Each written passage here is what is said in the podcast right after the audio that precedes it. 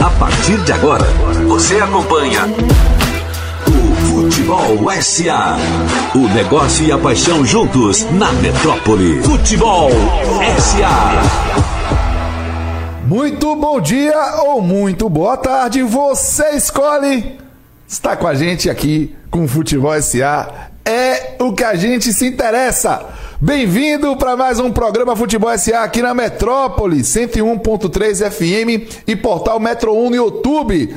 Eu sou Cássio Cardoso, hoje é dia 15 de julho de 2023 e você está na companhia também de Tom Asma, de volta. Tô aqui, tô na área. 15 dias. Será que eu enferrujei? Será que eu não sei fazer isso aqui? Cara? Sabe, sabe. Eu quero aproveitar. Ah, Tchelo. Tchelo! Tchelo Azevedo, bom dia.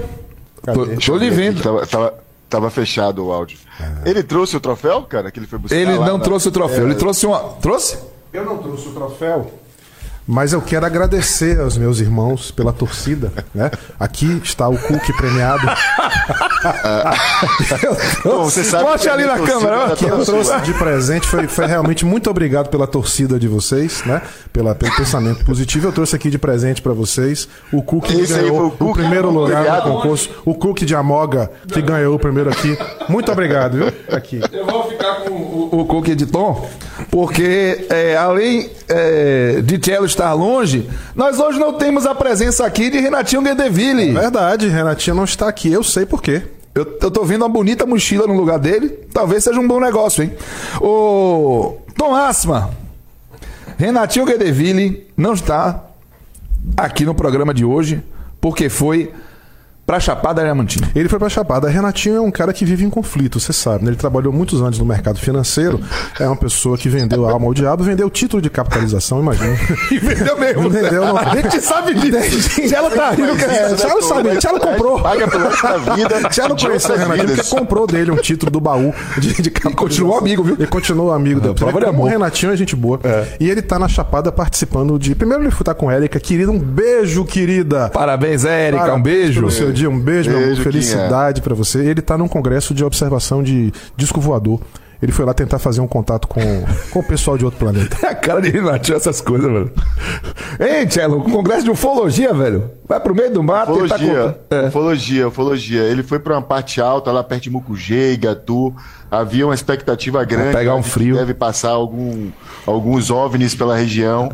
E ele, que é um estudante, a- o pessoal não sabe disso, né? Mas é um estudioso desse assunto, né? Há muito tempo pesquisa. Segundo É. ele, inclusive, já teve situações, inclusive, que foi abduzido e tudo mais. Ele tá indo pra lá, pra, pra esse congresso. Ele busca transcender, né, Tielo? É, Renatinho sempre busca É. encontrar o que existe é, de os glorioso, é, além do, do universo da explicação. Mas vamos em frente.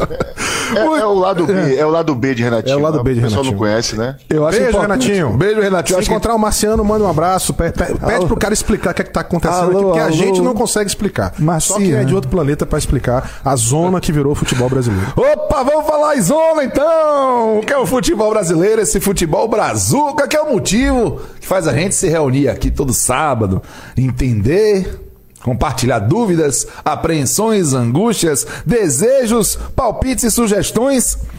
E o número do dia de Tom Asma. É, Claro. eu, eu que estou aqui vestindo o Bonita camisa essa, Tom. Não é quem tá no? YouTube, É. aproveite, dá o like, compartilha o link, inscreve-se no canal do Portal Metro 1, procura também o canal do Futebol SA, inscreve-se lá. E dá uma olhada na camisa belíssima do Cusco Futebol Cusco Clube. Futebol Clube aqui, um clube lá da cidade de Cusco, do Peru, onde eu estive. Meu irmão, se você tá pensando em ir pra lá, bacana, vale a pena, mas se ligue na altitude, porque Tomou sufoco? é barril dobrado. Mas bonita a camisa mesmo. E essa, e essa sua. Essa sua. Esse punho colorido, está me explicando que as, são São as cores de cores da Cusco. cidade de Cusco. A Que bandeira massa. de Cusco, assim, é muito bonito. É como um arco-íris. Muito bonita a camisa. É, Tom, Tom. Diga, querido. Cusco é uma cidade cosmopolita, você diria assim, bastante cosmopolita? Como é que é? Cusco é uma cidade que tem. É uma cidade grande, é uma cidade que é o centro do Império Inca. Então, todas as grandes atrações, tirando Machu Picchu, né, que fica um pouco mais longe, é, mas grande parte dos templos e das construções incas está ali. Está tudo ali pertinho, né, porque ali era, era a sede do poder inca. É uma cidade com uma, um centro muito bonito, um entorno não, bem, bem feio, bem, bem a cara das nossas cidades mesmo, né, mal, mal cuidadas. Mas é uma cidade do ponto de vista turístico muito interessante, com opções legais muita gente do mundo inteiro, né, visitando aquela região. É um belo passeio, é bacana. Agora, assim, fique esperto porque 3.500 metros de altitude, brother, não é brincadeira. A gente vai, vai, precisar fazer um programa né, sobre essa questão que foi abordada até de uma maneira meio hostil por Fernando Diniz, mas eu acho que tem um tema ali que precisa ser tratado, essa questão dos jogos na altitude, né? Porque você foi fazer um... Rapaz... Né, você foi fazer uma prática ali mais acessível à, maioria das pessoas, né? É impraticável. Você jogar futebol de alta performance, é, olha. Assim, a, a, menos né? de fato que existam assim, estudos fisiológicos que mostrem que você. Ah, que hoje em dia, antigamente você ia, né? E ficava um tempo, se adaptava e jogava. Hoje é justamente o contrário. Os times praticamente chegam em cima da hora, exatamente para que não tenha o impacto da altitude. Me parece que é a solução mais interessante mesmo. Mas mesmo assim, velho, eu vou te falar, isso tem que ser tratado com seriedade, porque é impraticável impraticável quem não está acostumado jogar futebol nessa altitude. Impossível. Bom dia, Bruno Frossá. Bom dia, Lima Fogo. Bom dia, Fred Sui, um grande amigo da época que a gente morou em Angola. Um abraço para você, viu, Fred? É, Fred é o rei de Luanda. Ficou muito tempo lá, bem mais tempo que eu. Ô, Tom Asma. Diga, querido. É hora do número. Ó, deixa eu dizer um negócio pra você. Eu vi que vocês me representaram muito bem. Tá vendo? Ninguém acertou, que... só o Diego Araújo. E, porra, não, no dia da Liga Árabe ninguém acertou nada. Deu o Diego? Eu acho que não.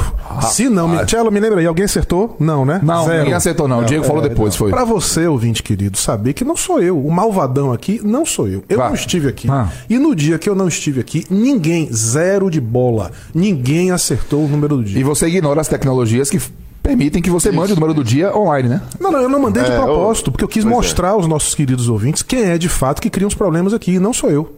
Diga, Tchelo. Não, como se não fosse possível ele ter determinado o número do dia um dia antes pro WhatsApp. É, velho, é, deixa é, é, mentira, é muita mentira vocês. Ok. Meu o querido benevolente Tom Assma, me diga. O número do... Tem a ver com o tema? Pergunte com vontade, vai. Tom, sim. O número do dia tem a ver com o tema? Mais ou menos. Aí você quebra ali. É, mais ou menos. É, mais ou menos. Aqui. Porque ele tem, mas assim. ele não tem diretamente cercado. a ver com o tema, porque ele não é um número que nasce de um estudo. Estamos falando de liga hoje, né? Sim. Então é. não é um número que nasce de uma característica, de uma liga, não é isso. Mas ele é um número que indiretamente mostra consequências. É uma homenagem. É uma homenagem? É uma homenagem. Certo, então me diga. 260. O que, o que poderia ser o melhor do nosso futebol, né, Tom? É, exatamente. Ó, oh, dá é, dica, dá mostra dica. Mostra o que a gente pode ser se a gente né, jogar nossa energia, nosso, nossa capacidade para isso. 265 milhões de reais. 265 milhões de reais. Que beleza, número, número do dia. Lindo, fechado, é... redondo, sem problema Facinho, nenhum. Fácil de acertar. E tem a ver mais ou menos com o tema, facilitou tudo. É. Tema. É. Vamos por destaques? Quem tem alguns destaques? Ó, essa semana saiu aí uma conversa, começou lá na Argentina, de que a Libertadores estaria pronta para absorver os clubes da CONCACAF. Repare, já, o, os clubes mexicanos já participaram de diversas edições da Libertadores, tá? Mas a gente tá falando de clubes da CONCACAF ampliando mesmo, pocando, botando inclusive times dos Estados Unidos para disputar Libertadores. Mas é, a própria ESPN foi atrás dessa informação e não confirmou. Só que isso acabou levantando, né? O assunto, levantou a poeira do assunto é, sobre a Libertadores com clubes da CONCACAF e, e, eu acho que a gente, não, se não abordar esse tema agora, porque não tem de acontecer em 2024, isso vale o programa, hein? E, e vale um programa. Em breve vai acabar falando né, sobre o assunto. Hein, Tchelo? O que, é que você acha aí de Libertadores com Rapaz, essa, esse é um, é um. Pelo menos já foi assunto nosso algumas vezes, Isso. né? Do quanto seria interessante, cara, você fazer uma integração entre as Américas, né? E as entidades que compõem o futebol das Américas e fazer um grande torneio, né? Por essas bandas de cá. Para o aspecto comercial do torneio seria fantástico, né? Você teria realmente ganhos é, de, de entrada de grandes patrocinadores americanos, né? Todo o mercado comercial de, de mídia ia participar desse bolo, né? Estados Unidos, também Canadá, talvez, é, parte tem, daquela liga lá de cima. A Major né? League Soccer tem time do Mas, Canadá. É, eu diria que você tem aí algumas questões para resolver, né? De imediato surge a, a primeira, a primeira problemática trazida é a questão da logística, mesmo como fazer, né? Com esses deslocamentos que serão grandes, embora você tenha grandes deslocamentos acontecendo hoje, já aqui na América do Sul, né? É. Você fazer um jogo aí no Peru, por exemplo, dependendo do local que você vai, que Tom tava, você vai pegar uma viagem longa de avião e depois provavelmente uma viagem no modal rodoviário, né? Então, mas é, mas é uma questão que precisa ser discutida, né? A questão da temperatura, né? Você tem países, você pode estar jogando aqui num momento no Brasil, num, num calor enorme e jogar lá no extremo Sim, sul, lá, lá, em cima, com frio, né? Abaixo de zero, por exemplo. Mas são questões que precisam de, de ser decididas, debatidas, Sim. e eu acho que se encontraria uma solução.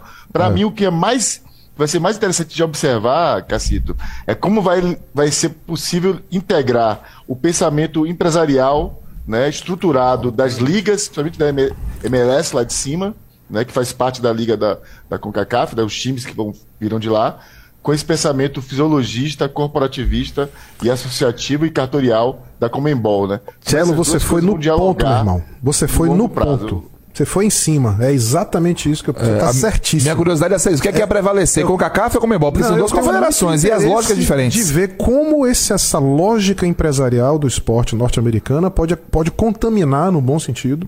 Exata, é, o ponto é esse, Você foi em cima. Matou. É isso aí. Ah, e por falar em. Eu... Bom, não vou falar disso, não. Ah, vou ter que falar. Vale. Morreu, vale. Tem... morreu vale, gente. Morreu gente que tava querendo ver jogo de futebol essa semana, né? A Gabriela Anelli palmeirense, 23 anos. Uma garrafa, um estilhaço pegou no pescoço dela, ela morreu. Ela estava para entrar em Palmeiras e Flamengo. As providências que foram tomadas, uma pessoa foi detida, mas já foi liberada, né? É, por falta de provas, que teria sido o cidadão a arremessar a garrafa que matou a torcedora do Palmeiras, a Gabriela. Mas as providências tomadas de forma geral inicialmente são proibir cerveja no entorno do estádio. e é, São Paulo está trabalhando com a possibilidade real de não ter torcida visitante nos jogos com clubes também de fora, não só os clássicos. A gente também, infelizmente, vai precisar fazer um programa sobre isso e bater na mesma tecla, né? A gente continua atacando o problema da forma errada. É, eu tinha até anotado aqui, que bom que você trouxe esse, esse, esse ponto, Cassinho, porque eu queria começar a minha fala mandando um, um abraço assim, de solidariedade para duas famílias.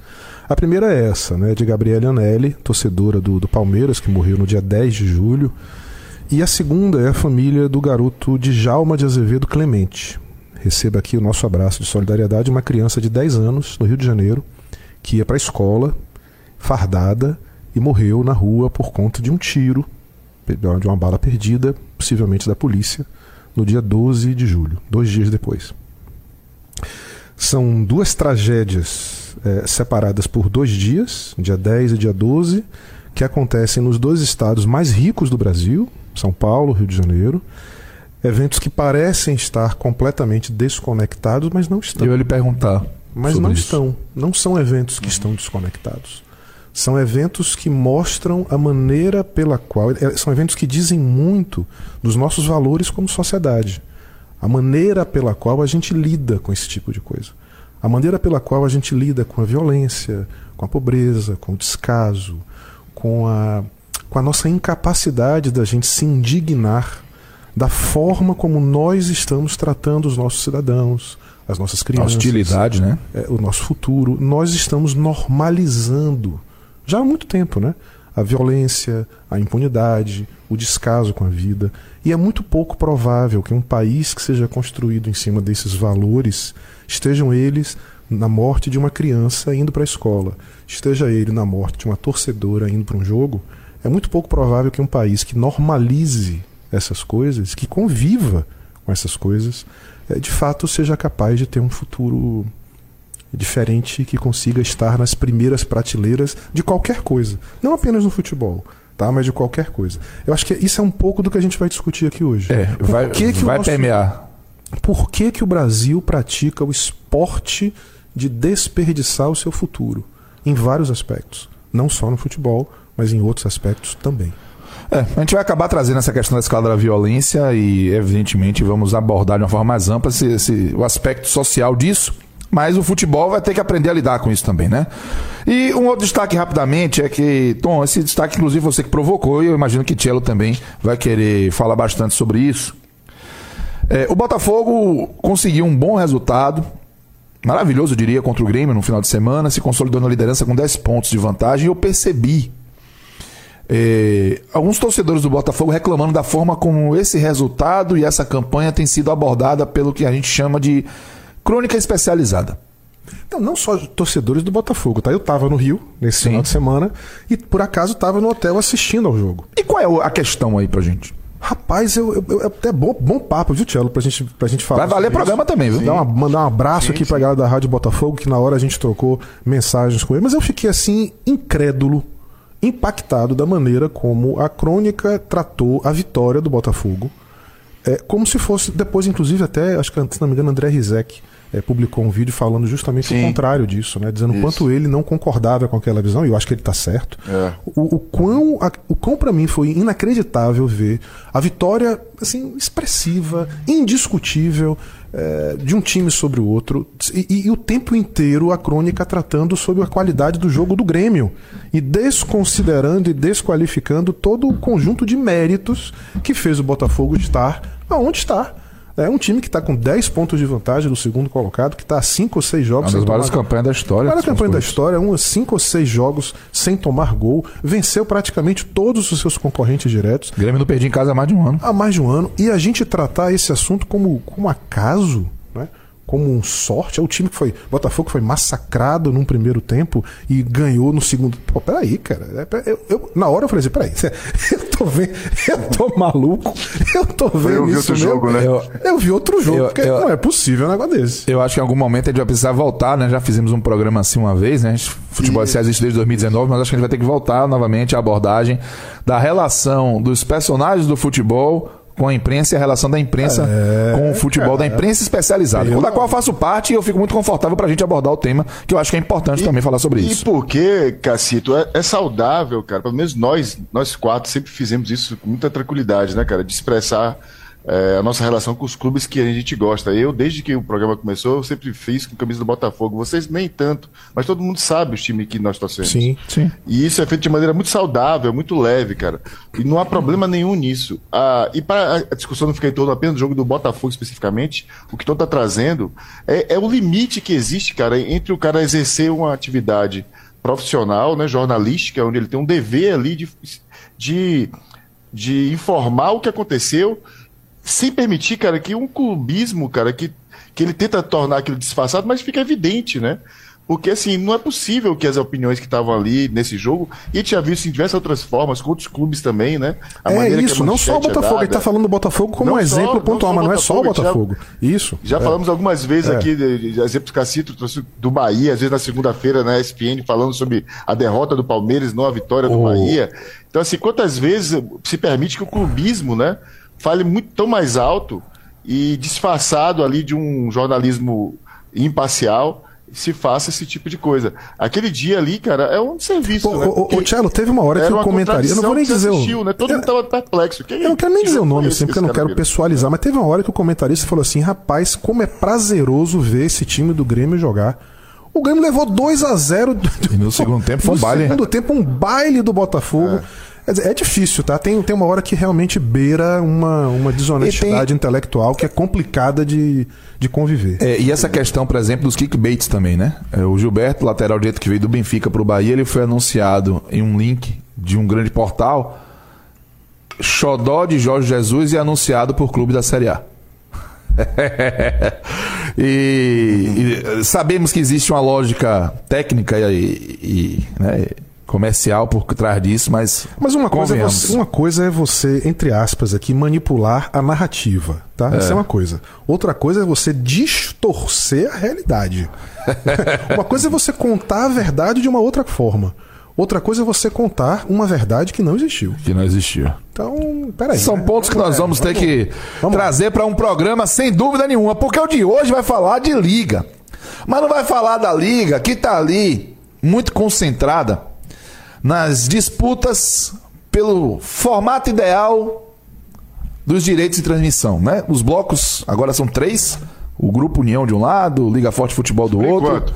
O Atlético Mineiro virou a folha, né? Foi pro é. para Libra, né? Até por conta dos seus é, futuro oficialmente acionistas. Tudo indica que isso vai acontecer em breve. E a discussão a gente só percebe ser pautada pela questão do dinheiro dos direitos de transmissão. E uma série, Mas olha, uma série de outros aspectos não estão sendo debatidos, ou se estão sendo debatidos, olha, parabéns pelo sigilo, porque não está vazando. A gente não está vendo nessas reuniões se falar sobre calendário, sobre relação com data FIFA e outras competições. Não estamos vendo debates sobre, por exemplo, e veja, eu vou jogar aqui, vomitar e depois a gente vai aprofundar, tá? É, cello, tom, tem uma série de aspectos para trazer pra gente. Mas vamos lá. Arbitragem profissionalização. Geração de imagem. Quem vai gerar essa imagem, minha liga? Hein? Acesso e descenso vai ser como? E a escalada da violência? A gente acabou de falar aqui da morte de uma torcedora. Como é que vai ser a relação com o STJD? Questão de estrangeiros, inovações, tecnologias, marketing global, rede social, políticas institucionais, estatuto, culturas, cera, simulação. Uhum. Não é não, Tchelo? Diga aí. Troca gramados, e descarte de profissionais. Torcida visitante, gramados, hein? Torcida gramados, visitante, torcida gramado, visitante, né? né? Recepção. Como é que a gente vai fazer para combater a concorrência cada vez mais pesada Afastamento do entretenimento e desinteresse do público mais jovem. Como é que a gente vai fazer? Relevância e audiência internacional. Como é que a gente vai fazer? Fair play financeiro. Olha, marcas tá e patrocínios. Tá na mesa. Seleção brasileira. A gente não está ouvindo nada além da discussão acerca do direito de transmissão. Cello, Tom, me ajudem. A gente precisa tirar essa quantidade imensa de assuntos relevantes para o nosso futebol daquela pautinha o que ocorrer. É como se fosse né, o último item é, de uma reunião. Reunião de economia. É, e me ajude, isso, minha gente, não é o que ocorrer, não. Vem para o jogo, é, Tom. É, sabe mágica? Se é. você conversa com mágico, né? Como é, qual é o truque básico de qualquer pessoa que faz mágica? É ele pegar assim, chamar sua atenção com a mão direita e fazer a mágica com a mão esquerda. Né? Ele chama atenção para um ponto, mas o que está acontecendo, na verdade, está na outra mão. Então, o que está chamando a atenção das discussões em torno dessa liga é meramente o direito de transmissão e as cotas de participação de cada clube, enquanto, na verdade, a grande mágica do futebol está acontecendo na outra mão. São essas, esse conjunto de discussões que a gente não vê hoje ninguém fazer por um motivo simples. O futebol brasileiro hoje não tem dono. O futebol brasileiro hoje não tem líder. Não o futebol brasileiro hoje, não, brasileiro hoje não tem ninguém que esteja verdadeiramente preocupado com os aspectos que, ao longo do, do, do tempo, no longo prazo, constroem a sustentabilidade e a competitividade de qualquer negócio. A gente viu nessa semana um jogo entre Grêmio e Bahia por uma quarta de final do segundo torneio que mais movimenta dinheiro no Brasil, que é a Copa do Brasil, sendo que é o que mais paga para o, para o, para o vencedor. A Copa do Brasil paga, se não me engano, 70 milhões de prêmio para o, para, para, o, para o vencedor, enquanto que o Campeonato Brasileiro paga em média 45 milhões. Aquele jogo valia 9 milhões de reais. A classificação para as semifinais valia 9 milhões de reais. Não é pouca coisa, não, tá? Um jogo só você ganhar 9 milhões de prêmio é muita coisa. E eu pergunto a você: se o futebol brasileiro tivesse um dono preocupado com a imagem do seu produto, aquele jogo teria acontecido naquele gramado? Aquele é um gramado compatível. Você sabe que tem outra discussão, inclusive, né? Por causa ah. daquele dia, né? É. Daquele jogo. Só confirmando, você está certíssimo. Não, 70 milhões da premiação. Aquele jogo deveria ter sido passado para a arbitragem decidir se ia acontecer ou não? Deve, cabe à arbitragem decidir se um jogo daquela importância, naquelas condições, deveria ser resolvido. O alerta foi da Defesa Civil da Prefeitura. E é o árbitro que vai decidir. E naquelas condições de gramado que envolvem outros aspectos, como você está trazendo, é o árbitro que vai dizer se tem um jogo ou não. Entenda, torcedor, não, não tô falando de, de, de, de resultado, não, pelo amor de Deus. Eu tô falando o seguinte: se você é dono de um produto, você toma conta disso, você cuida, você valoriza. Um jogo daquela importância, com os clubes jogam. E foi um belo jogo. Foi sim. Assim, como produto futebolístico, foi um belo jogo, foi agradável, foi bacana. Quem não torceu para nenhum dos dois clubes assistiu um belo jogo de futebol. Mas precisava ser naquele gramado. É uma vergonha que o, um, um, um, jogo de quartas de final de um dos principais campeonatos do, fute, do, calendário do futebol brasileiro aconteça naquelas condições de gramado e, que, e, e cuja decisão tenha sido dado ao árbitro da é. partida. Gente, Sabe? É o te vira aí. É, cara, não é possível que ninguém entenda o quanto isso desvaloriza. Não é possível que ninguém entenda o quão a maneira como a CBF está tratando a seleção brasileira desvaloriza o produto do futebol brasileiro. Você acha que não existe nenhuma conexão entre a imagem da seleção e a imagem do futebol brasileiro? É claro que É existe. evidente que existe. É evidente que existe. É óbvio que se você dá à seleção brasileira o descaso descaso, me perdoe, a minha opinião particular, o descaso de você esperar por seis ou oito meses um técnico estrangeiro se dispor a vir trabalhar aqui e, anu e, e anunciar que, enquanto isto, um técnico que está num clube da Série A vai ser auxiliar técnico provisório da seleção brasileira, criando um evidente conflito de interesse e conflito de agenda, e você trata isso como normal, é porque, de fato, desculpe, nós somos hoje uma tábua futebol brasileiro é uma tábua boiando no mar. É. É uma nau sem rumo, sem líder, sem vela, sem leme. Ninguém tá conduzindo esse negócio. E aí, velho, é, se você vai aonde a vida lhe levar, é, aí complica. meus amigos. Tchela Azevedo, inclusive teve zum zum zum saindo na imprensa espanhola de que o Ancelotti teria conversado com o Edinaldo que está feliz no Real Madrid. é, Isso eu não foi vi. ontem, foi, né? ontem, foi. É, foi ontem, né? Foi, ontem, sexta-feira. Ah, meu pai falou isso ontem, é Pois verdade, é. tem razão. Beijo, papito. Beijo pra você, é verdade. É, grande Isaías Asfar. Já teve aqui. Isso dentro de um cenário que vocês aqui, aliás, de fazer um elogio público, vocês fizeram um programa brilhante sobre a Liga Árabe. Que programa maravilhoso. Quanta informação. quanto- Gente, parabéns, parabéns. Que orgulho Você é daquele suspeito, programa. mas obrigado. Não, isso num cenário em que a gente está vendo dois grandes eixos surgirem para o Então. futebol mundial, que são os Estados Unidos com a MLS. Messi não foi para lá Não, por foi acaso. E a Liga Árabe trazendo todo um, todo uma, um- uma força gravitacional de interesse, de atenção, de dinheiro, quando durante as férias do futebol europeu, durante as férias do futebol europeu, tudo o que o Brasil deveria estar fazendo era criar interesse, notícia, evento que trouxesse para cá o As interesse, atenções. a atenção de um público que consome futebol e que está agora solto, né, porque os campeonatos terminaram e a gente fica aqui rodando em torno dos problemas que a gente mesmo cria. Porra, que saco. Que falta de paciência ver a gente de novo perder o tempo e desperdiçar as chances que a gente tem. Ô, Cello, as discussões não estão saindo do lugar no que se diz respeito a direito de transmissão, mas outras aparentemente não estão sequer acontecendo, Cello. Sim, cara. é, você começou abordando sobre a questão do calendário, Tom, e nós já falamos também em outros programas sobre isso, né? A gente acaba que oferece no, no primeiro trimestre do ano o pior produto no nosso calendário para o torcedor brasileiro. Em, em- em concorrência justamente com o melhor produto da Europa, que é quando está jogando as fases finais de Champions League e tudo mais. Você veja como o calendário nosso é mal pensado, né? Até como ele é distribuído durante o ano. Quando você fala sobre direitos de televisão, que aparentemente é o único debate que está sendo feito, Cacete, na verdade nem ele é. Está sendo feita a discussão apenas da distribuição da grana. O direito de vendas do campeonato, eu não vi ninguém dizer como vai ser feito. Se vai ser permitido apenas para um, para vários. Nem valuation, na verdade, né? audiência, né? Como? Nem o valuation foi feito, a gente não tem uma noção de quanto vale o global, tá tirando isso a partir da, do percentual que está sendo negociado. Nada, nada disso está sendo debatido. Mas assim, eu diria que alguns assuntos, cara, precisam ser tratados aqui pela gente e, e- e discutidos, porque alguns estão realmente incomodando a, a imensa maioria, para não dizer a totalidade das torcidas que acompanham o futebol brasileiro. É, você falou de alguns no, lá no início do programa, mas eu listei alguns aqui que eu queria muito falar ao, ao longo do programa. E eu queria começar pelo VAR, cara, porque eu acho que o VAR é um, é um caso à parte, assim, cara. É, e quanto a, se a CBF, cara, já que não tem a liga, esse- esses três blocos que você trouxe e os clubes que formam eles, cara, eles precisam pensar urgentemente como é que eles vão é, melhorar a presença, a presença do VAR no jogo de futebol. Porque o VAR veio, cara, com, com, uma, com uma função específica. Era não dar, dar objetividade para decisões do árbitro e evitar conflitos ou, ou ainda Erros graves, né? E ele segue fazendo isso, né?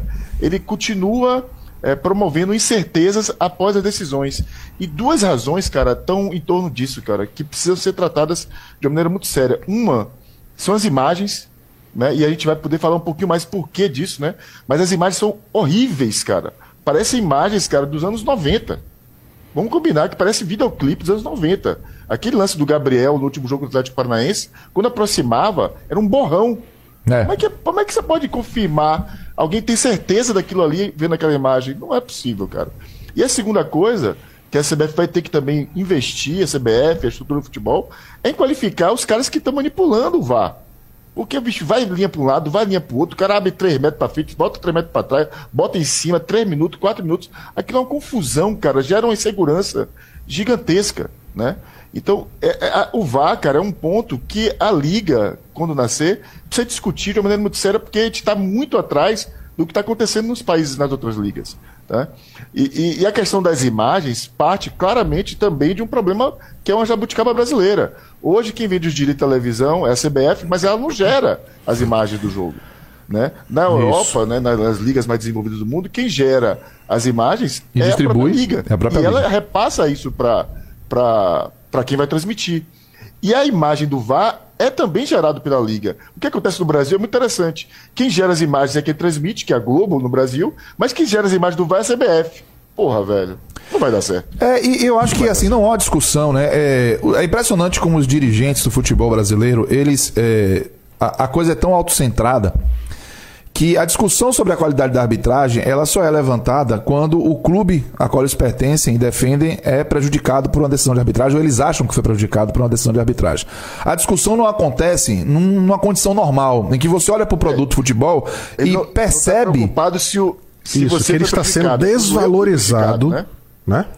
Pô, desculpe, é Thiago. Quando eu fui prejudicado. Né? Isso, não é, não é, é isso. Não é prejudicado, é Como foi a entrevista de Renato Gaúcho domingo? Que exerceu uma pressão, inclusive, teve, e teve um erro do VAR, principalmente, no, no, no, jogo, seguinte contra o Bahia. Mas o que me incomoda mais é isso, assim, é, essa, essa, essa insatisfação, ela não é pela qualidade da arbitragem, ela é uma miopia voltada apenas para os interesses próprios e micro.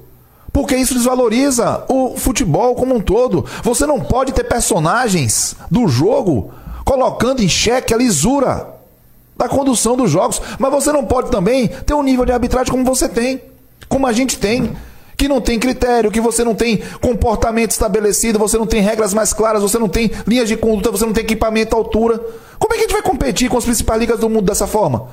Se você chega um técnico no final de semana e diz que a arbitragem está prejudicando, que ele tem um dossiê para dizer que o time dele está sendo prejudicado. Aí, no, dois dias depois, chega o presidente de clube para dizer que tem algo por trás aí. Meu time não pode ganhar tantos anos seguidos. É, é, é uma grande conspiração. Meu irmão, isso é um tiro no pé. Resolve a questão da condução da arbitragem melhora o quadro de arbitragem, melhora a remuneração, profissionaliza, melhores equipamentos trabalha pela regra, por uma questão de critério, uma padronização de critérios, nada disso é feito. Aí você vai ficar, Tom Asma, com essa sensação de que o ciclo é vicioso e interminável. O futebol brasileiro hoje vive um absoluto vácuo de liderança. Vácuo de liderança. E esse vácuo de liderança, ele permite exatamente que, como boas cercas fazem bons vizinhos, quando as cercas não estão claras e as regras não estão claras e a condução não é uma condução firme, a gente entra no terreno do vale tudo. Quando entra-se no terreno do Vale Tudo, é, cada um, de tapa aí, cada um por si. cada um que cuide do seu, cada um que brigue. Qual é o problema disso? O problema disso é que nós estamos indo na contramão de tudo o que está acontecendo hoje nos principais mercados do mundo do futebol, ao ponto de em 2022, pela primeira vez na história, segundo a consultoria Sport Velho, o valor total do faturamento conjunto dos clubes da Liga Norte-Americana foi maior do que o valor dos clubes do Brasil pela primeira vez na história, o mercado de futebol norte-americano gerou mais dinheiro do que o mercado de futebol brasileiro. Ano passado isso? Ano passado. Você não está entendendo o que está acontecendo? Talvez tenha sido a última vez, então, 2021, que a gente viu essa. Que a gente viu isso. Viu. Aí você olha para o lado e vê o que vocês trouxeram aqui sobre o que está acontecendo na Liga Árabe. Companheiro, você não está entendendo. Você não está entendendo o que está acontecendo. O Brasil não está entendendo para onde estão andando as atenções e os recursos do mundo do futebol. E a gente continua aqui discutindo coisas que são importantes, mas que são muito pouco relevantes quando se pensa num projeto estruturado para transformar este futebol, este produto, em algo que tenha relevância e interesse internacional. Ricardo Forte, recentemente nosso brother querido, Grande, Ricardo, Ricardo Forte. Forte. Gente, existem três. Esqueça seu clubismo, esqueça para quem você torce e raciocine do ponto de vista apenas lógico. Só isso. Existem três clubes no futebol brasileiro que de fato hoje tem. Hoje não, que historicamente tem é, recall, tem lembrança né, do torcedor internacional. É. Santos, Botafogo e Flamengo. É isso aí. São os três clubes que, de uma maneira geral, mais aparecem na lembrança dos torcedores internacionais. Nós temos hoje um campeonato brasileiro cujo líder é o Botafogo eu acho que nem o mais ferrenho torcedor do Botafogo imaginava não. isso no começo do ano, não. mas é líder. E é líder com méritos, com sobras. O que é que, o que, é que a gente tem feito em termos de imagem, de marketing, em termos de, de comunicação internacional, para pegar a atenção deste público europeu que tem no Botafogo uma memória afetiva para que ele volte a consumir o, o, o futebol brasileiro? Ricardo Forte fez uma crítica corretíssima Flamengo, Flamengo e Palmeiras, os dois clubes mais vencedores dos últimos cinco anos é do futebol brasileiro, fizeram um jogo num sábado às nove da noite. Absolutamente num horário completamente incompatível com o interesse e a demanda do mercado europeu. O mercado europeu, que está em recesso agora, não poderia ter interesse de assistir o jogo dos dois clubes que mais venceram no futebol brasileiro nos últimos cinco anos? Principalmente em vacância lá. Não poderia, isso não poderia ser sábado às quatro da tarde? Poderia. Por que não foi? Porque ninguém pensa nisso. Ninguém está pensando nisso. É essa a questão. Existe uma grade de TV que as pessoas pensam em preencher. Qual é a escala? Vai ter jogo. Esse jogo aqui vai para esse lugar. Pronto, acabou. É isso. Passei, minha escala tá pronta, viu, gente? E a gente não observa. E a gente joga fora. As oportunidades. Um campeonato com a liderança de um Botafogo, com o recall internacional que o Botafogo tem e com um jogo dos dois principais vencedores recentes, num horário que não tem o menor interesse para o público internacional.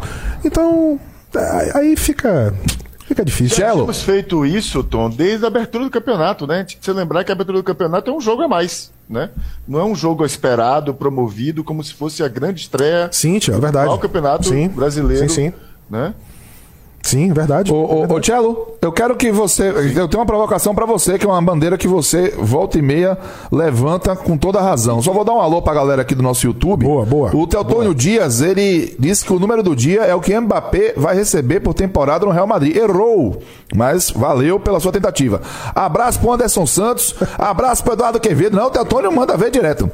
Um abraço boa. também para o querido Godofredo Lima, obrigado pelas palavras. Para o Gabriel Evangelista, para o Paulo Cova, que tá reclamando que os lances do VAR não aparecem no telão da Fonte Nova. Eu acho que é uma questão é técnica verdade, de recurso. É verdade, não aparece é, mesmo. Tem que entender o que é isso, por que, que isso acontece. Jones Gonçalves também tentou acertar o número do dia. 265 milhões é o valor total dos três maiores clubes é, os, os 3 milhões que cada clube recebeu por assinatura da Libra. Não, de qualquer forma, não, não é isso. Tom caprichou no número do dia hoje, hein? É, que beleza. O.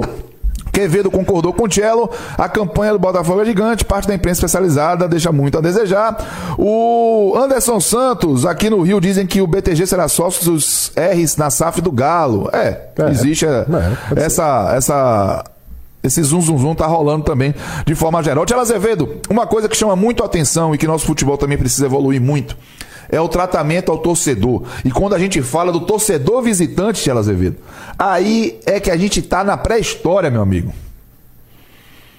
Cara, é, e mais do que isso, existem exemplos acontecendo lá fora que te, poderia já estar, tá, no mínimo, cara, se inspirando, né?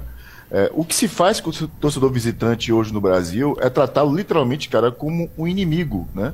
Tratá-lo como uma pessoa que não é querida ali, né? Como se você não desejasse a presença daquele torcedor no estádio, né? E aí a gente vai, pô, vai buscar as informações, como é que isso funciona lá fora, cara. E, a, pô, a Premier League, cara, desde 2016, você tem ideia, ela adotou, adotou medidas, cara, para intervir no preço do ingresso cobrado o torcedor visitante, porque também lá começaram a fazer um movimento de se cobrar muito caro. Aqui no Brasil é uma farra isso, né? Dia de jogo, torcedor visitante se cobra 200, 300 reais para o ingresso para o cara que está se deslocando para ver um jogo. Lá na Premier League, cara, se garante os 10% de ocupação o torcedor visitante, o que no Brasil também é uma piada. Se fala de 10% da ocupação, mas quando você vai ver, é 1.500 ingressos, 2.000 ingressos, para um estádio que tem 40 mil pessoas para entrar, né? Então, o que a gente não, não vê aqui e já vê lá há algum tempo é que é uma iniciativa coletiva, Tom, da Liga, de compreender é, que, que o torcedor visitante ele é parte dessa atmosfera do jogo. Ele faz aquilo que te, que te já falou algumas vezes sobre a paisagem sonora do jogo. Ele incentiva o cara local, porque o visitante ele grita alto mesmo, ele, tá, ele faz questão de se fazer presente no estádio. Então, ele, ele chega no estádio faz um barulho enorme. E aqui o que acontece no Brasil, cara? A gente bota para vender ingresso no dia do jogo, o cara que está saindo de, uma, de um estado para outro, para chegar no estado sem ingresso comprado, só compra na bilheteria do estádio, não pode comprar pela internet às vezes. O ingresso é três, quatro vezes mais caro põe o cara no último andar, atrás de uma rede, como acontece na, no, no, estádio do, do, Palmeiras, infelizmente. Então, cara, e, e, o pior de tudo isso, sabe, Cacito, o que mais me incomoda, o que a gente ouve após isso é que os clubes vão praticar reciprocidade. Isso. É, genial. Resumidamente no seguinte: eu vou tratar pior no jogo de volta que me tratou mal no jogo de ida. Agora, Tchelo, só pegando esse gancho, é, o desrespeito que um clube tem com a sua torcida adversária, ele é apenas um dos reflexos de uma relação que é desrespeitosa entre os clubes entre si. Porque numa hora em que um clube ganha de outro e usa a própria rede social oficial do clube para ficar fazendo Sim. piadinha do outro, para ficar fazendo, para desmerecendo o outro, para ficar fazendo brincadeirinha com o outro, ele está quebrando uma relação protocolar em que ao desmerecer o outro, ele abre espaço para esse tipo de coisa. Porque valorizar o campeonato é valorizar o adversário. Faz parte das regras do protocolo de qualquer liga né, a, é, é a, exigência de que os perdedores aplaudam, valorizem e reconheçam o que os vencedores fazem. A relação de cordialidade entre clubes adversários não é apenas uma questão de civilidade. É obviamente uma questão de civilidade, mas é acima de tudo uma questão que alguém que valoriza o seu produto. Quando alguém diz assim, você não pode tratar a torcida adversária, não pode. Você não pode ficar fazendo piadinha. Um clube não pode ficar fazendo. Um torcedor pode. Óbvio. Torcedores podem. Deve. Devem. Devem. Devem. Mas um clube não pode utilizar Os clubes, eles rede. devem prezar pela decência nessa relação. Pronto. Que é se isso. os clubes derem o exemplo, muitos torcedores vão seguir. Se os clubes, eu lembro, eu não lembro, e aí eu gostaria que vocês me refrescassem a memória, o Liverpool contra o Manchester United, uma das maiores rivalidades, a maior da Inglaterra. O Liverpool deu 7 a 0 no Manchester United. Você lembra disso desse ano? Claro, lembro. Eu não lembro de uma postagem do Liverpool que tenha desmerecido o Manchester United. Não lembro. Oficial do Liverpool. E aí, é, eu acho que esse é o caminho que a gente precisa. Esse, essa semana o São Paulo, pela 16 vez em 21 confrontos, eliminou o Palmeiras numa, numa eliminatória, no mata-mata. As redes sociais do São Paulo choveram de é, posts e provocações. O gol, ótimo, ok. Às vezes você pega ali, bota o escudo, ganhamos 16 contra 5, ok. Mas tem um, um limite ali. Tem um limite. É, que, que ele precisa ser respeitado. Eu acho que institucionalmente, tá, gente? Eu não estou falando de torcedor, não. Falando da instituição São Paulo Futebol Clube. Por quê? Porque Sim. quando um clube respeita o outro, o jogador em campo respeita o outro. É isso. O torcedor é o no estádio respeita o outro. O exemplo arrasta, Tom. Pronto, é isso. O exemplo arrasta. É isso aí. Se você tem um clube que é a, a maior instituição, que é a razão da paixão, a razão de estar ali, participando, tratando o, o clube adversário com desrespeito, só com desdém, com hostilidade. Alguém, alguém tem que virar pro São Paulo e dizer: você não pode fazer isso. Quem é que diz Dentro isso? desta liga dentro deste produto, dentro deste negócio, você não vai fazer existem isso. regras que serão seguidas. E entre as regras estão as regras que estabelecem como os clubes devem se portar institucionalmente. Quando o Palmeiras res resolve unilateralmente deixar de dar entrevista, ah bom, pois é ele está desrespeitando e desvalorizando um produto. Porque aquela entrevista, além, evidentemente, de ser um momento de informações para a torcida, aquilo é uma propriedade comercial, comercial de um produto. Aquilo está indo do acordo do dia de transmissão, Pronto. que eles estão brigando para vender. Pronto, então, companheiro, quando, como, como onde é cada um faz o que quer. Né? Como é propriedade também, Tom, as redes sociais de um clube, né? Cada vez mais elas valem mais, né? E os clubes utilizam das suas redes sociais para comunicar também seus parceiros comerciais. E quando ele faz essas brincadeirinhas que parecem engraçadas, geram engajamento, ele está falando pura e simplesmente para dentro da bolha dele, né? Ele não está falando para ninguém que é miopia, clube, né? Quando faz essas provocações, ele fala apenas para sua torcida. Será que interessa isso para para o mercado de uma maneira geral e para todo o sistema do futebol? Essa é uma questão. Eu sou muito contra isso, sempre falo sobre isso. Assim, eu acho que é verdade, é, as redes sociais de um clube, cara, não devem se posicionar dessa maneira, não devem entrar nesse tipo de brincadeira, entendeu? Elas devem fazer lá as, as comunicações oficiais, falar de gol, como o Cacito trouxe. mas nunca nesse caminho. Só para terminar, Cacito, lembrar que na Inglaterra, desde 2016, se eu não me engano, ou não, desde 13, que eu estava lendo, tem um programa voltado para incentivar a ida do torcedor visitante aos estádios. Tá? Eles se preocupam com a presença desse cara nos estádios, se preocupam com o volume de quantidade de pessoas que vai estar visitando a cidade para assistir os jogos. Olha, olha a dimensão que a gente está falando. Enquanto que aqui a gente quer que vá que menos torcedores entrem no estádio, que entrem em piores Rapaz. condições, que paguem mais caro por isso. Né? Olha a diferença de tratamento que é dado o produto no final a, A gente tinha que pegar um, um exemplo antigo que acontece na Old Firm. Até o nome, a velha firma, que é o clássico de Glasgow, Glasgow. entre Celtic e Glasgow Rangers, que envolve uma série de aspectos profundos, graves e sociais nessa rivalidade, mas que em determinado momento foi colocado de lado pelas instituições porque entendiam que a rivalidade era um negócio muito bom para elas. Então, um incentivo ao jogo, ao acontecimento. Veja, repito, as instituições não podem responder por seus torcedores, mas elas podem tomar medidas e adotarem comportamentos que vão influenciar muitos dos seus torcedores claro. de forma saudável para que o produto fique bom. Você imagina você chegar no Rio de Janeiro no dia que vai ter um Fla-Flu. Mundo ideal. Pô, vou pro Rio de Janeiro, porque vai ter Fla-Flu, eu vou querer ir. Eu vou ver a torcida do Fluminense, eu vou ver a torcida do Flamengo, eu vou ver a, a alegria do futebol, estádio cheio. Você vai pagar mais por isso. O gringo vai pagar mais por isso. O, o, turista vai pagar mais por isso. O Bavi, antigamente, ele era uma lógica de festa. O clássico Bavi Vitória aqui em Salvador. Era a lógica de um evento como uma lavagem, como um dia de carnaval. Era dia de Bavi, por quê? Porque as pessoas saíam na rua com as camisas dos seus times não é verdade? Iam beber juntas, iam se ver, se encontrar, iam para o jogo. O jogo era um evento que pautava o domingo na capital baiana. Era um produto de turismo pronto. E a gente já perdeu esse produto. Já foi pro lixo. Já foi pro saco. Por conta da nossa incompetência em tratar o futebol.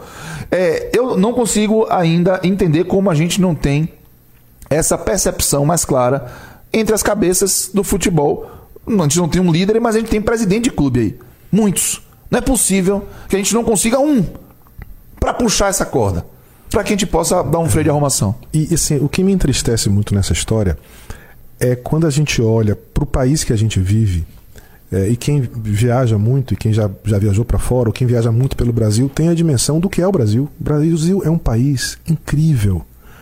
O Brasil é um país fantástico é, existem as potencialidades que existem aqui, nas nossas capacidades individuais, nos nossos recursos é, naturais, no, na, na, nossa diversidade cultural, gastronômica, histórica, arquitetônica. É inadmissível que a gente receba 3 milhões e meio de turistas estrangeiros por ano, enquanto Caramba. a Argentina recebe 6.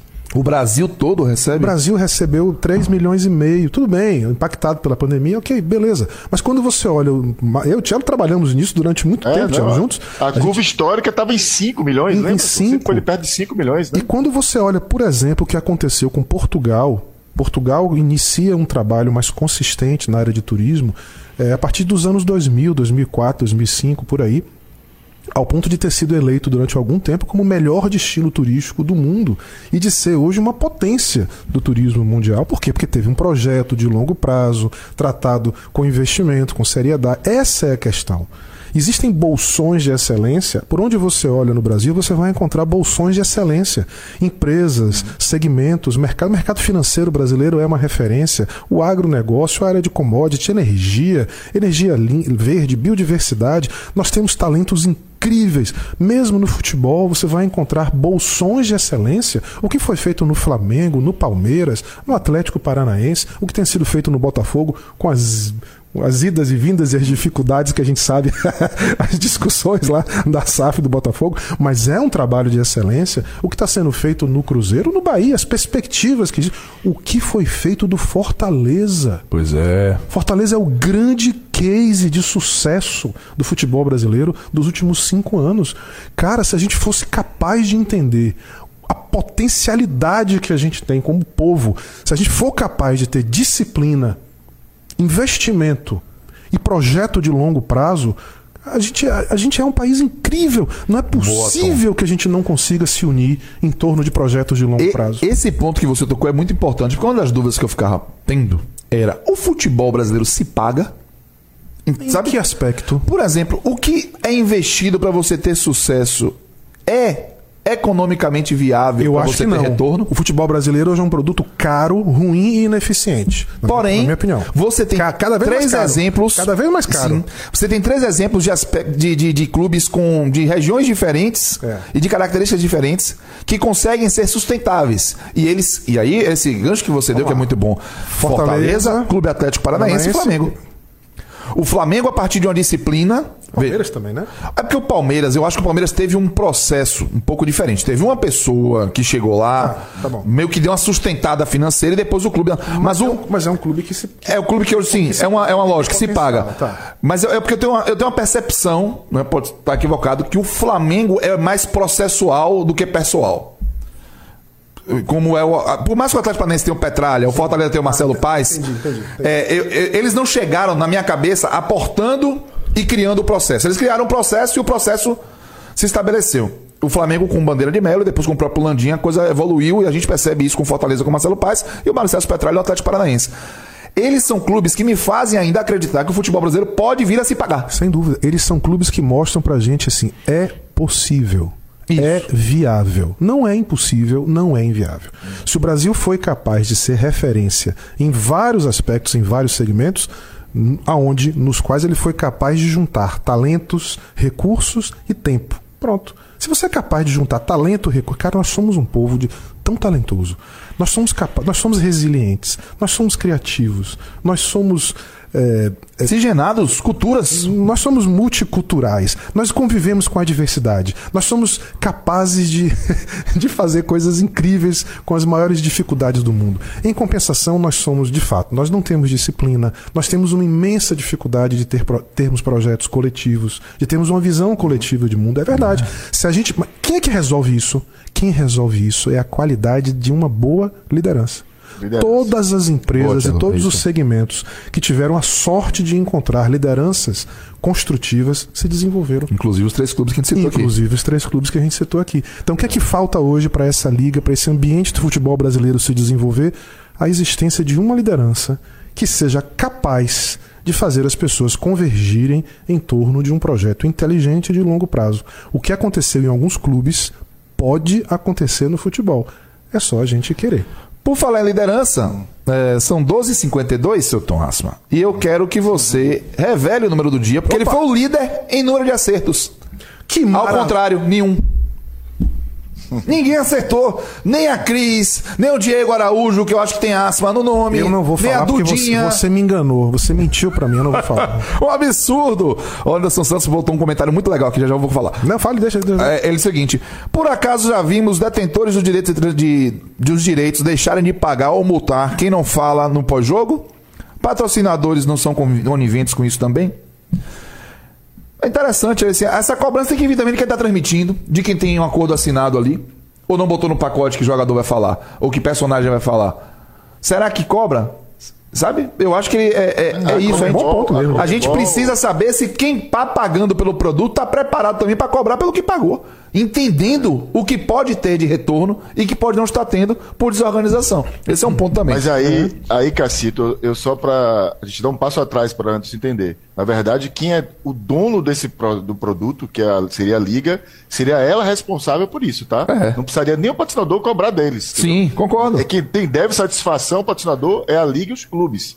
Né? Eventualmente até um patrocinador poderia ali, né, fazer uma, uma nota pública, mas não precisaria. Esse é um direito que ela adquiriu. Quem tem que proteger isso e ser o guardião disso é a própria liga, no final das contas. É, Quando, quando a que gente vê, temos. Tchelo, quando a gente vê, E- por exemplo, a NBA multando o jogador Jamoran, Isso. simplesmente pelo fato de ter aparecido com fotos fazendo apologia ao uso de armas. Ele nem cometeu nenhum, que eu lembro, não cometeu nenhum crime, né?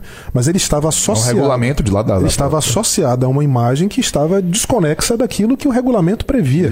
Então, quando uma liga multa um dos seus principais, das principais estrelas, porque esse cara está com um comportamento que não é condizente com os valores que a liga quer trabalhar, isso, isso tem, tem, tem dono. Tem uma mensagem aí, Tem, tem uma dono. mensagem. Olha, não, você não pode fazer o que você quiser. A gente não pode fazer o que a gente quiser. Esse carro tem dono. Esse carro tem dono. De- Ô, Cacito, Ah. deixa só fazer um comentário rápido. Rápido, que ele tá cara, no- Porque isso. estalo Em cima do que Tom estava falando da liderança, porque eu acho importante. Em 2014, você deve lembrar, a Copa do Mundo foi no Brasil e todos os estádios tinham chip da bola. A gente não teve Foi. problema disso. A FIFA queria deixar esse legado para o Brasil. Bem lembrado. E a CBF não topou bancar isso, porque tem custo e é caro, né? Tem custo e é caro. Então Ah. são decisões como essa, cara, que trazem efeito no futuro para o nosso futebol. tá? E que vão explicando um pouquinho do nosso atraso, né, Tchelo? Certíssimo, Tchelo. Tom, número do dia. 265 milhões de reais é uma homenagem que a gente quer fazer aqui no programa, porque parece que não tem nada a ver uma coisa com a outra, mas tem. 265 milhões é o valor, a fonte, a fonte desse número é o nosso GE, nosso queridíssimo Rodrigo Capelo. Boa. Abraço, Capelo. É o faturamento bruto do Fortaleza em 2022. Caramba. Um clube que em 2018 tinha receitas de 50 milhões de reais. 265 milhões de faturamento, com endividamento de 63 milhões, 37% de, de gastos com folha de pagamento apenas. Um clube que foi capaz de revolucionar o seu papel do futebol brasileiro, ao ponto de hoje estar de maneira reiterada entre os primeiros colocados em praticamente tudo. A gente, né? nem, a gente nem repara, mas tá lá em oitavo. Tá Série lá, tá lá em oitavo lugar. A gente nem E- repara. Pois é. O Fortaleza mostra pra gente o que uma gestão, que um projeto de longo prazo, conduzido por uma liderança qualificada, pode fazer por um clube. E se eu posso fazer isso por um clube, eu posso sim Fazer pelo futebol. isso pelo futebol. É apenas uma questão de decisão e de consenso. Que beleza, Tom O. Texton- O Texton tentou levar o Marcelo pro, pro Botafogo para ser o É, CEO. ser CEO. Ele não topou, tá? Foi. Ele não topou. Parabéns É, ao Fortaleza. Né? Que o Parabéns. Fortaleza sirva de exemplo e de inspiração para o futebol brasileiro. Meus amigos, tem que despedir a- no atacado. Rápido. Boa. Um beijo, Tchelo. Um beijo, Tom. Só porque eu voltei, você tá assim, você Beijo. não é assim, não. Deixa eu dar um abraço. Deixa eu dar um abraço para Rodrigo, Rodrigo Falcão, Ave de Rapina, que me chama na Rádio Botafogo, lá de Olaria, tá nos ouvindo, pediu pra mandar um abraço, não podia deixar acabar o programa sem mandar um abração. Rodrigão, abração, irmão. Um beijo, Tom. Érica Machado. Beijo, queridos. um beijo, Renatinho. Um beijo. Que prazer pra estar vocês. de volta. Vocês, vocês nem sentiram minha falta. Muita falta. Quem já... A gente vai lhe dar um abraço aqui de Minas do Vôlei já já. Um beijo pra você que acompanhou Beijo, a gente. Renatinho. Muito obrigado no YouTube, na 101.3 FM. Semana que vem tem mais Futebol SA. Tchau, gente. Um beijão. Você ouviu Futebol SA na Metrópole. Todo sábado ao meio-dia na rádio e no youtube.com barra portal Metro 1. Futebol SA.